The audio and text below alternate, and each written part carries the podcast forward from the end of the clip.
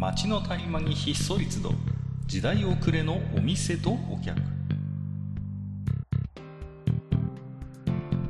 タバコ取り出し足を止めても聞こえてくるのはざれ言ばかり。煙の先に何かあるのか空っぽなのか。ようこそマッチ横丁へ。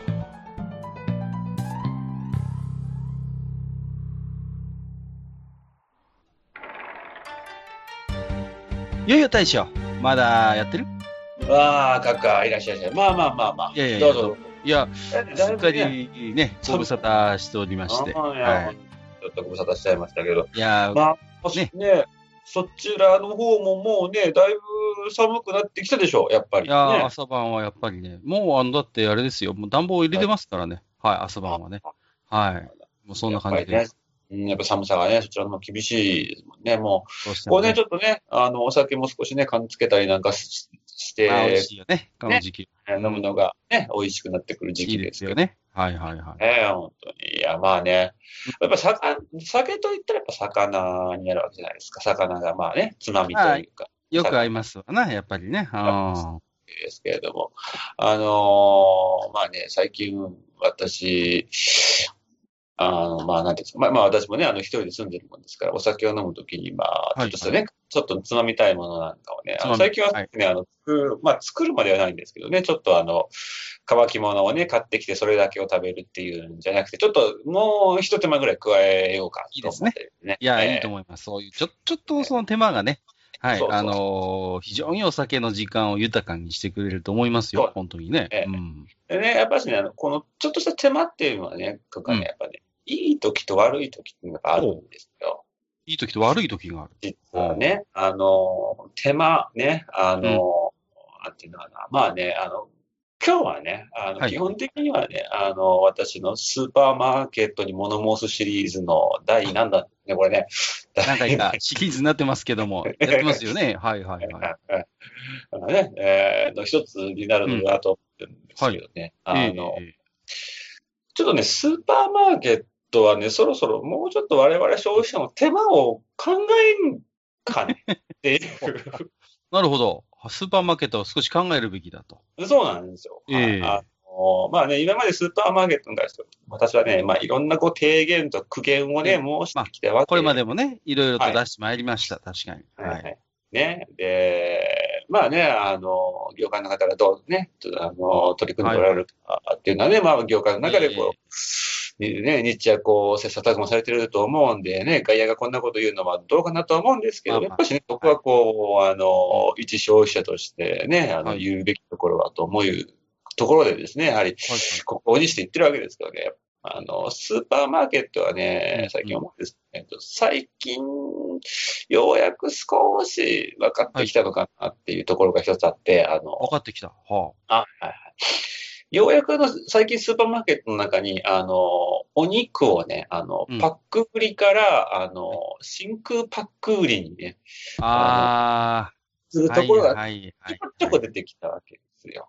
ね？あるねちょこちょこ出てるわけです。ちょこちょこ。こ出てきたね。確かに。そう。うんそうでね、あの、まあ、閣下もね、分かってらっしゃる通り、あの、はい手間なんだよ。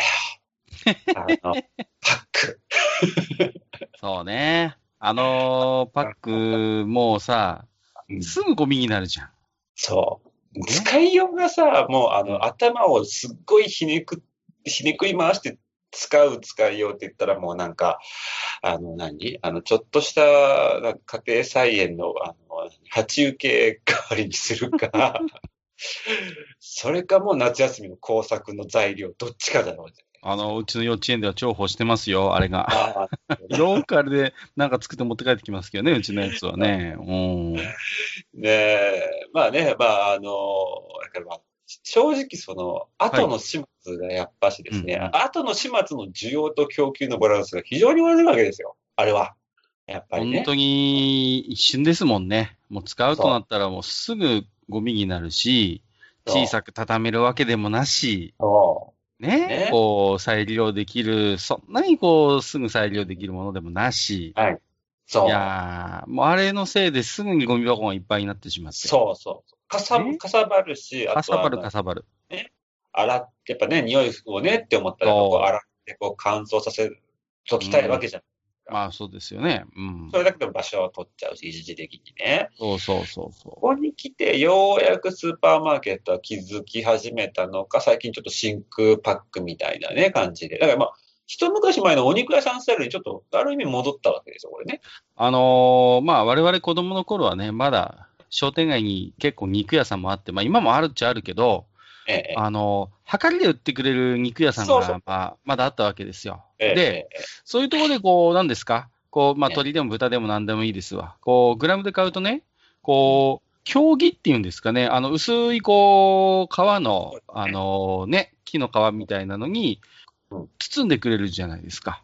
そうそうそうそう。あれは昔さ、ね、ねあれ、今考えるとものすごい合理的ですよね。あれね。そうなんうん。だっえーてあれは、だってほらえ、ね、要はか丈夫な紙みたいなもんだから、あのー使い終わったらね、畳んでしまえばすごいかさばらないし、それに、ね、やっぱり自然由来のものですから、ね、すぐ土に帰ると言いますか。そうですよね。で、まあ、ね、あの、なかなかそんなね、今生産するの人がいないんだよみたいな感じで言うんやったら、こう、ハンバーガーとかを包んでる紙だって似たようなもんなわけですよ、結局。まあ本当に、まあそういうことですよね、要はね。うん。うんそううんうん。僕はねそ、そういう意味ではやっぱしね、まあ、ある意味その真空パックにすることっていうのは、まあ、ちょっとまあそういうものに、もう一回ちょっとなんかこう、方向性を向いたのかなっていうふうに思ったわけですよね、結局なるほどね。うんうんうん。確かに。ところがだよ。ところが。うん。スーパーマーケットはね、そこだけはまあね、あの気づいたんだと、日本人たる我らがね、魚を、の魚をね、はい魚をやっぱしまだパックで買ってるわけですまあ、大体パックに入ってるわな。切り身にしてもね。こよ。う、ね、そう。おお刺身にしたってそうですわ。そうそうそう。あのね、アラとかそういうものにしたってそうじゃないです。まあそうですね、ね確かに。うん。ね、もう、やっぱね、そこはね、もうちょっと、確かにね、刺身はね、確かにそういう見栄えよくとかってしたいのまあどうしてもねうん。うんうんもううん。いや、だけどさ、もう、この、もう、令和ですよ。ね。この令和の世の中。うん。ね。もう、やっぱし、その、魚屋さんたちも、まあね、なんていうんですか、まあ言ってしまえばもう、あの、伝統的なね、分野なわけだ。まあまあ、商売自体はね、まあ古いものですよ、それは。うん。だからまあね、そう、なかなか腰がね、軽く上がらないっていうのはわかるんですけれども、いや、ここはちょっと一回、お肉屋さん部門の方々を見習っていただいて、なるほど。ね、何らかの、こう、ちょっと対応ってものがあるんじゃなかろうかね、あなたっていう話なわけですよね、結局ね。まあ、その、ああいう精肉、精、まあ、鮮魚関係はね、まあ、便利は便利なんでしょう。やっぱり、あの、こう、プラスチック、プラスチックのねトレイに入った形でね。売るのがね。で、まあ、見栄えもそれなりにいいし、うん、まあまあ、清潔といえば確かに清潔なんだ。うーん、だけどね、やっぱりこう、環境とかね、のことを考えれば、うん、ああいうのは極力ね、こう、残していければいいんだろうし、うん、うん、うん。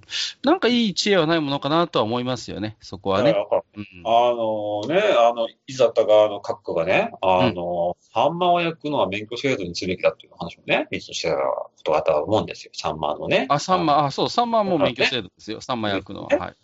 だからね、やっぱし、あの、もう今ね、おうち時間だなんだとかね、言ってるわけですよ、はいねなるほど。そういうふうにこうね、ある意味こう、生活の、なんていうのかな、スタイルをこう、ちょっと変えるのであれば、もう、あそういう人には、あ、じゃあもうあんたさばいて自分でって、お魚屋さんやっちゃえばいいと思う。ね。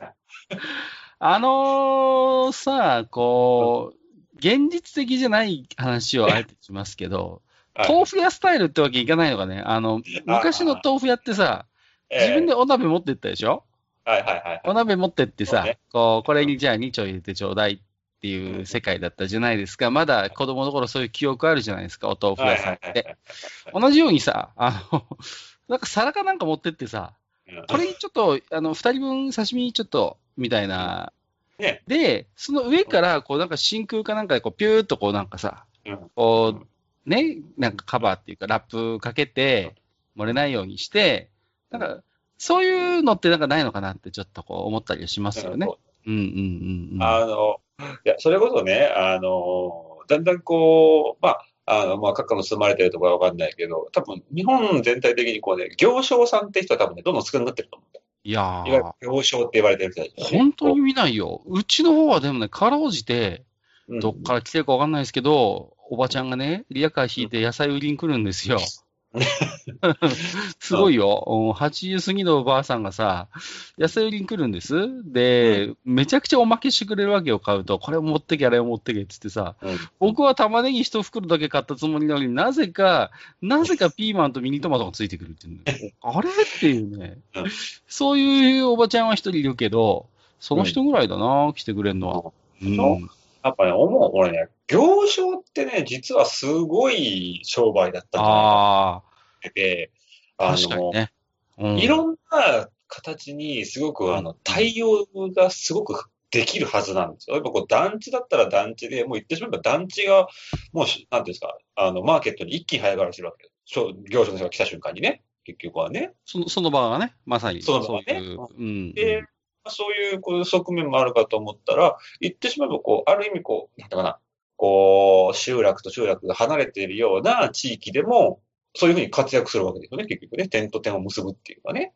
まあ、今ほら、特にね、ご年配の方とかはさ、こう、なかなかこう、買い物難民っていうことで、ね。こう、車がないとスーパーに行けないとかさ、うんね、そういうことで困ってる人もいるわけだから、ねそういう本当になんかニーズはあるような気がしますよね。そう。で、うんそこにやっぱりその魚屋っていうスタイルを持ってきたら、もう、もうこれ、だからもう、最、もう、もう、もういいよね。一番いいスタイルですよね。ねあの、最近、ほら、いろいろこう、なんていうの？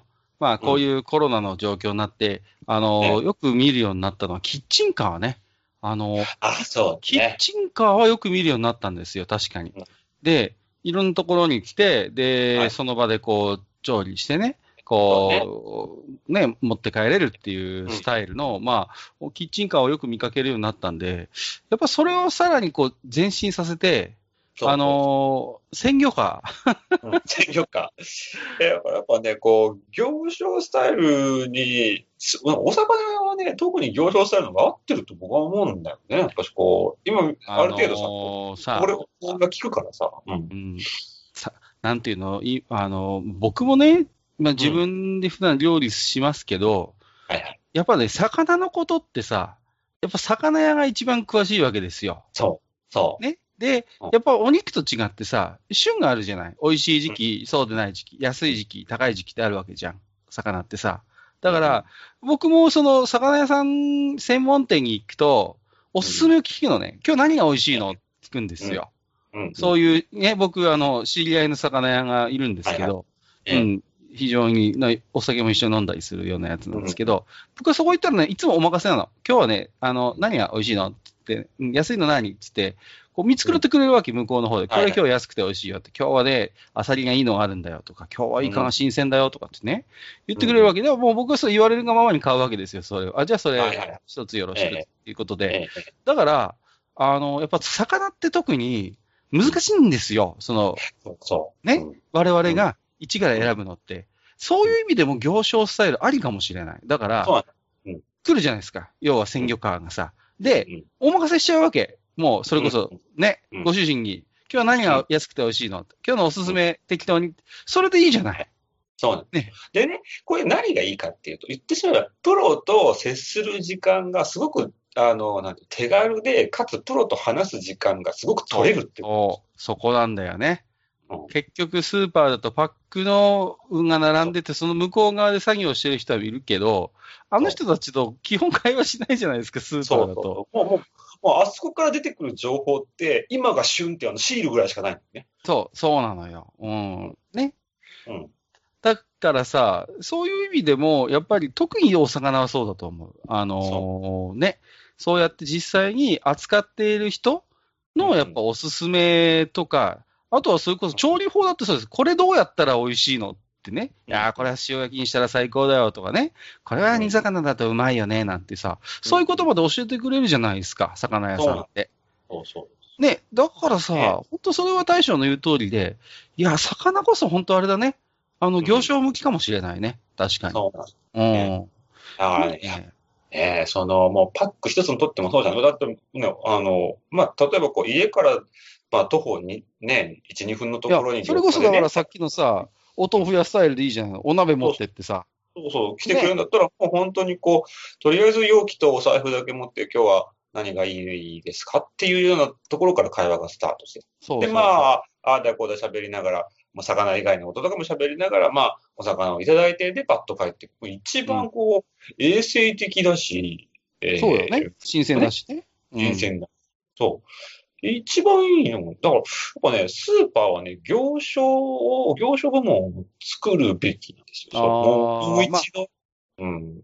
確かにね、あのー今だんだん宅配っていうのは増えてきたじゃないですか、スーパーで。はいはいはいはい宅配しますよ。はい。だそれをもうちょっと発展させればいいんだよね。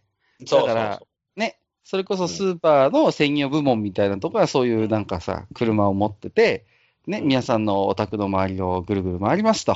そう。うんえーぜ。ひお声掛けくださいと。ね。うんそれでいいですよね。で、僕なんかもね、魚なんかはさ、今日はあれ買おう、これ買おうって決めていくわけじゃないんだ、いつも。なんとなくパックの魚をこう眺めて、うーん、どうしようかなって感じなわけ。いや、そうそう、もう魚ってさ、あの、ちょっと常用しておきたいような魚以外って、もう本当あの、その場の判断になっちゃうんだよね。もうあの、僕あれに使う鮭とか、そういうさ、そうそうそううそれそれ僕僕、鮭の切り身だけは切らさないようにしてて、あの、よくお弁当そうで、しょうね。かっかとかそうでしょうね。まあ、よくご存知だと思いますけど、大将は。僕は鮭の切り身、まあ、あれだけは常備してるんだけど、基本それ以外のお魚って本当に、あの、もう、あの、思いつきなんですよ、完全にあ。うん。だから、かえってね、だから、今美味しいもの、おすすめを教えてくれ、ついでにどうやったら食べたら美味しいかまで聞けたら最高だよね。うん。あの、あの、各館の家の、あの、お弁当の、あの、あのスタイルはいつ、いつ変わるんだろうかっていうのを気にしながら毎回見てる。いやあれは。あのー、大体鮭乗ってますからね、うちのお弁当はね。センター鮭で右サイド梅干しですよね、ほとんどね。ちょっとさ、右下がね。そのまあ、具体的にちょっと僕のお弁当の作り方の話やめていただきます。ちょっと恥ずかしいからさ。配置的に。まあまあまあ。まあでもね、そのお魚の話は本当にでも大将の言う通りだね。うん。いや、一番魚屋がしっくりくるんじゃないの本当にいや、。だと思うよ。正直、お肉とかはさ、別に旬とかってあんまないじゃないですか。そうだよね。うん、うん。だから正直、あれはまあ、まあ、パックの問題はあるよ、あるけど、うん。まあ、まずその、それは別として、その、やっぱりお魚はね、メリットが大きい気がする。やっぱその季節、季節のねうん、うまいもん。で、やっぱ旬のものっていうのはさ、安くて美味しいわけじゃん、基本。そうそうそうそそれはいいよね。うん、ううん。それが一番いいじゃないですか。うん。で、う。で、やっぱりまあそのね、常用したいものっていうのもあるだろうから、やっぱそういう意味ではスーパーのお魚売り場っていうのはあった方がいいんだろうけど、まあ、ね、それとは別にね、そうそうそうそう。ん、いいと思う、僕は。本当にそれはありだな。うん。なのでちょっとねねえぜひ、ちょっとこのアイディアをね、うんまあ、採用されたスーパーがあったが、次はね、ちょっとまあ、我々にも若干の、まあ、アイディア量といいますか。そうです、ね。そこはコンサル料はいただかないとね、ちょっとそこはね。えまあ、兄貴ね、そうほら、スーパーって今さ、地元以外の企業が入ってることが多いじゃないですか。あり確かにね。うん。だったら、その地元の魚屋さんとそこは連携してさ、うまいことやってくれよって話なわけです。そうそうそうそう、まさにね。まさにそういうことじゃないですか。うん。ううんん。うん。そうか、そうか。ね。えー、まあちょっとそんな感じで、ちょっと今日の、えースーパーへの苦言はお魚屋さんです。はい。まだまだちょっと、あの、ありそうな感じはしますけれどもね。まだあはいのレジ行き着いてないですからね、私のこのスーパーの話。レジ、レジ行き着いたら終わりです。このシリーズ。まだまだレジ闘争だな。闘争でございますね。そこはね。はい。えっ、と、ありがとうございます。まあね。はいえーそんな今度でね、えっ、と、まあ、千代子町、えーと、今回もね、えー置き手紙をいただいておりますのでね、えーはいご紹介をしていきたいなと思いますけれども、えーまずは5つ目、毎度おなじみアマンさんです。いつもありがとうございます。す。えー、町横的 SM 論基礎講座編聞きました。前々回の話ですね、これね。はい。えー、大将と閣下さんの深い考察に引き込まれました。これが激辛なら、ギャラクシーはどんなお話になるのか楽しみです。ということでいただいておりますけれども。そうですよ。ギャラクシーどうなっちゃうんですか？あの時、確か上から2番目を僕はチョイスした記憶があるんだ、はいはい、そうです、そうです。うんうん一番ディープなやつはね、もう多分ね、あの、多分ぼ何言ってるんだこいつって、本当絶対ツッコミがすると思う。自信がある。いよいよ本当にいよいよ大将頭おかしくなったぞと。いよいよいよいよ来たことでございますよね。まあそういうことになるかもしれませんね。はいはい。まあまあ、あの、この前話したのって、割とまだまだ、その、そういう世界でいうとこの、全然、なんていうの、まあ本当にだから前回のはまさにその基礎講座なんですよ。いや、いや、うん本当に、うん、まだ、ね、なんていうのかな、本当あの、言ってしまえばこうね、コース料理で言ったらまだ、もう、まだまだ前菜の部分。まあまあまあ本当にそういうことですからね。まあまあまあちょっと、もうもう一つね、ね。アマンさん、えーい。ただいておりまして、はい。えっ、と、松田聖子さんのイニシャルは SM、確かに。うん。実は私のイニシャルも SM なんですってことで、実はアマンさん、イニシャル SM になるそうですよ。あら。あら。まあねこれは、まあ、まあね、あの、ど、どちらに振られ、ね、その振り幅を振られてるかがちょっと気になりますね。いやいやいや。ねまあでも割とあることかもしれませんけどね。そうですねこの曲はね。うん。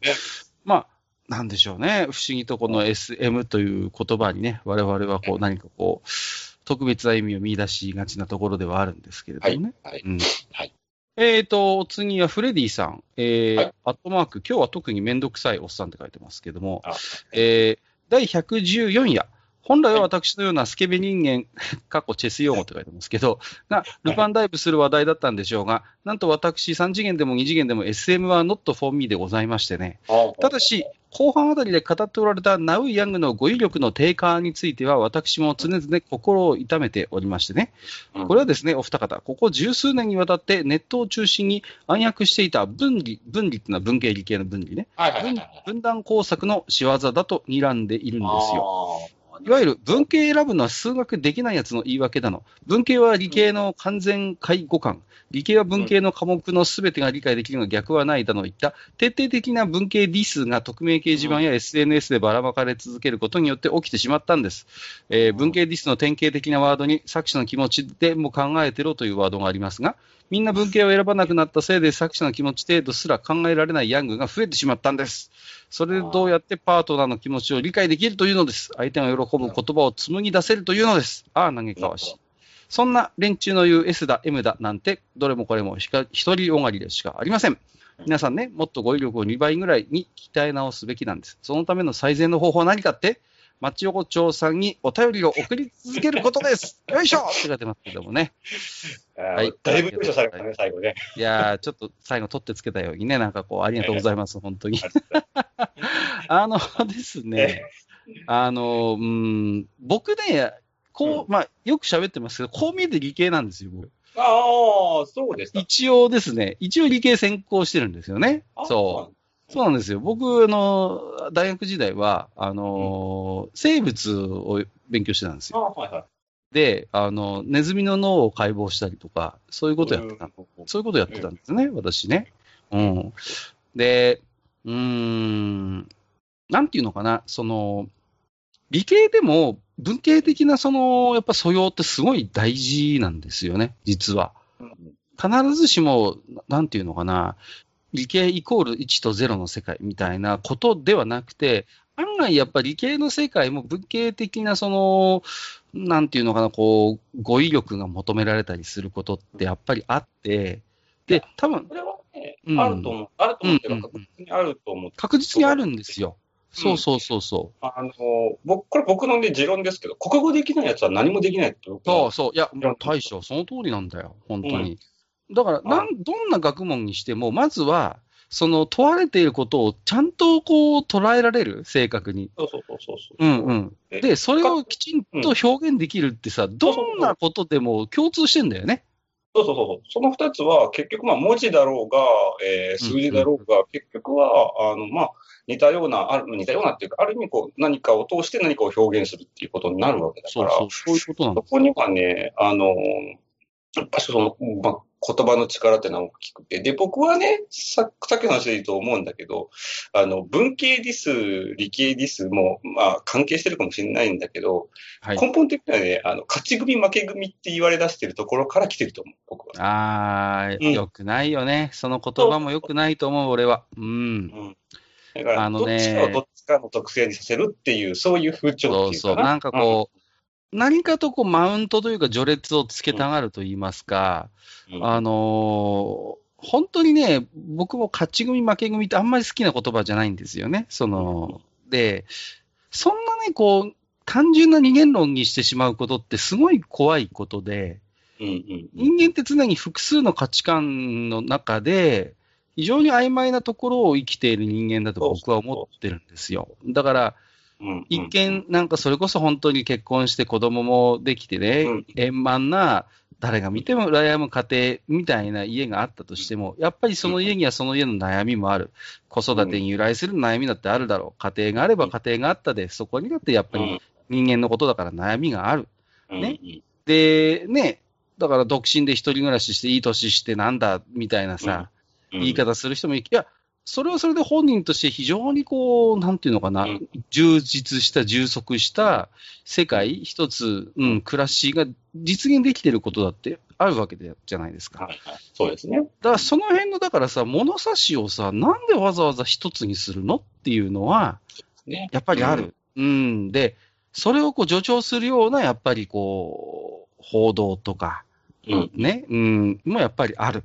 うん。だから、その辺のやっぱ多様性ですよね。うん。まずだからね、こう、S とか M とかっていうのを巷の中で、こう、会話で聞いてるときに、M が下で S が上なんですよね。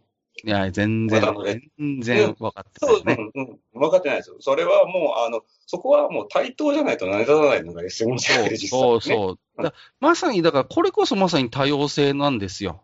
そうそうそう。えね、SM うんっていう関係の世界っていうのは、本当にそういう一つの物差しではなくて、様々な多様性を受け入れて、そのね、中での一つのこう思考が一致するっていう、うん非常にこう知的で高度な、やっぱり関係性だから、うんまさにだからそういう、どっちが上か下かなんていうのは一番、うん一番ナンセンスな世界の話ですよ。うん。で、よくある話ですよ。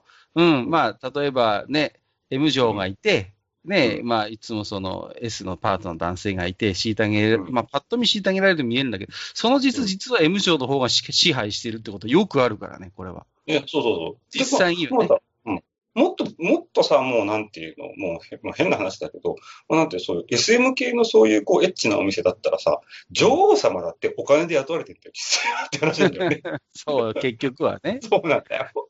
だそのでもさ、そのお金が絡む関係でもきちんとその、やっぱり関係、豊かな関係を築けて、そういう、やっぱりはお金を払っても、非常に満足したサービスが受けられる。これがやっぱプロじゃないですか。そうそうそうそうそうそううん。そういうことですよね。だから、もう本当にね、その、カジュアルに S だ、M だっていうこと自体を僕はまあ否定はしませんけどね、この前も言いましたけど、だけど、それが SM の全てなんだと思ったら、それはもう大間違い。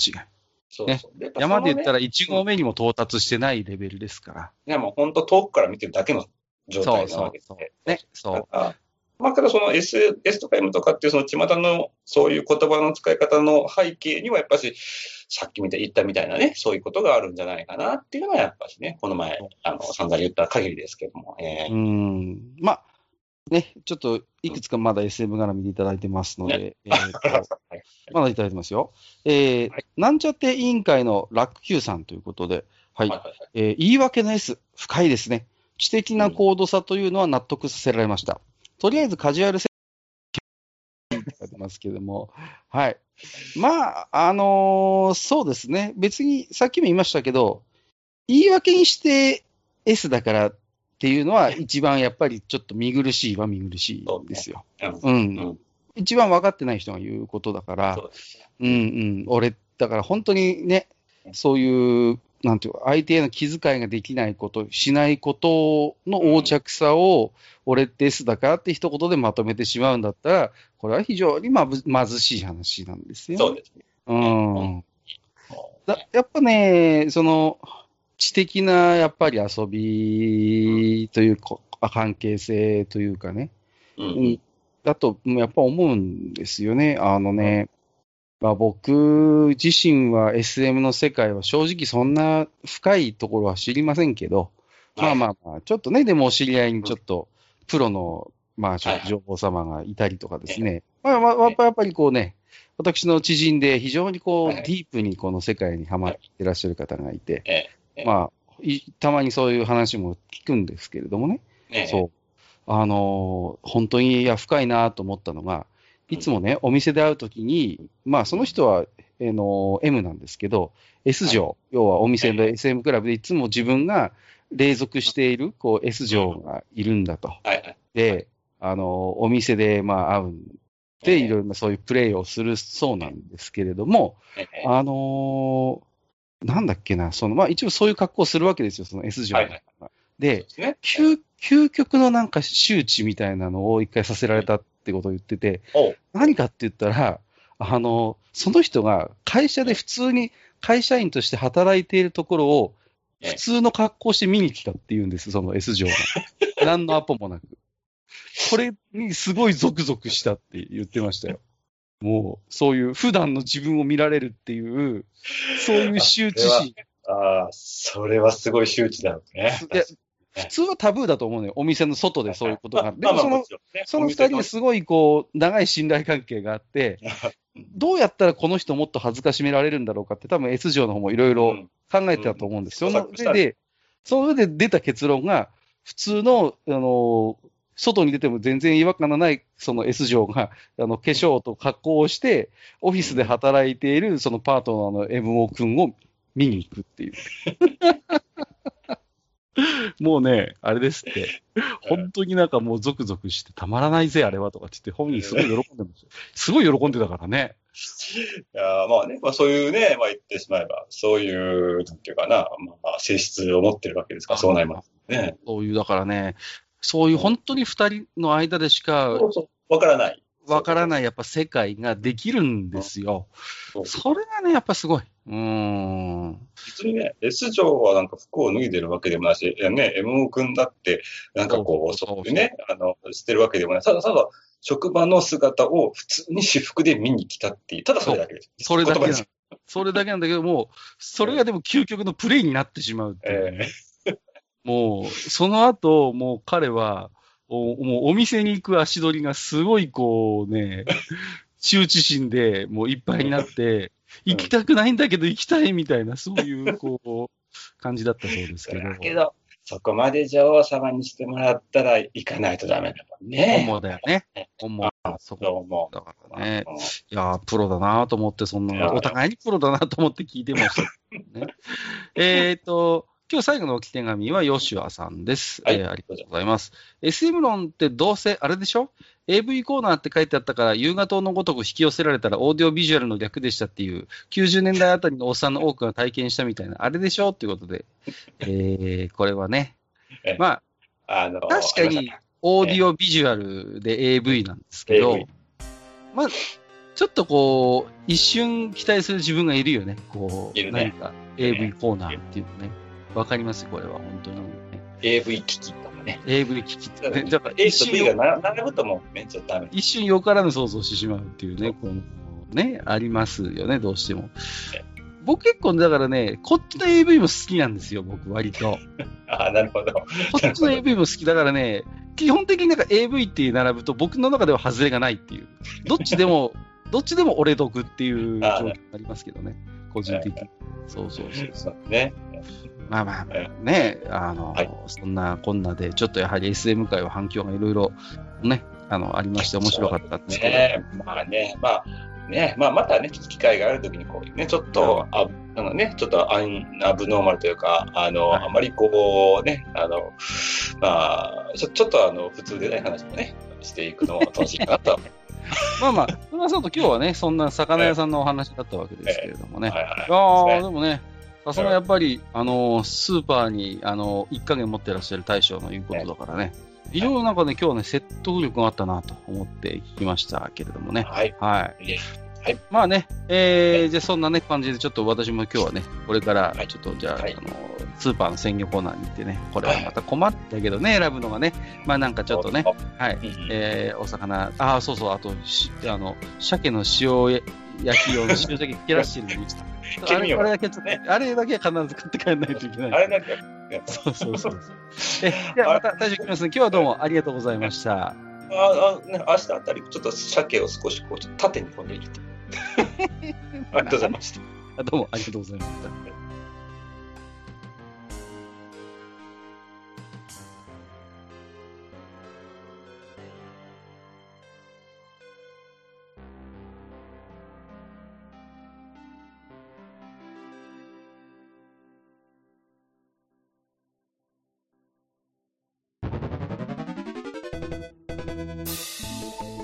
ああ、そう、大将。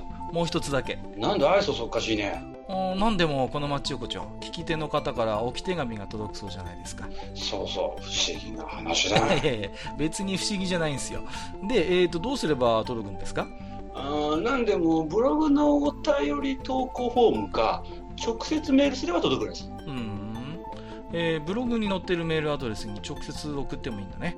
えー、何々メールアットマークマッチサイドドットネットか。mail アットマーク matchside.net ね。うん。公式ツイッターでは番組更新のご案内や予告が載るらしいし、ハッシュタグマッチ横丁をつけたつぶやきも番組で紹介する場合もあるみたいだよ。うん。じゃあ一応フォローしてみっか。皆様のお手紙、おお待ちしております。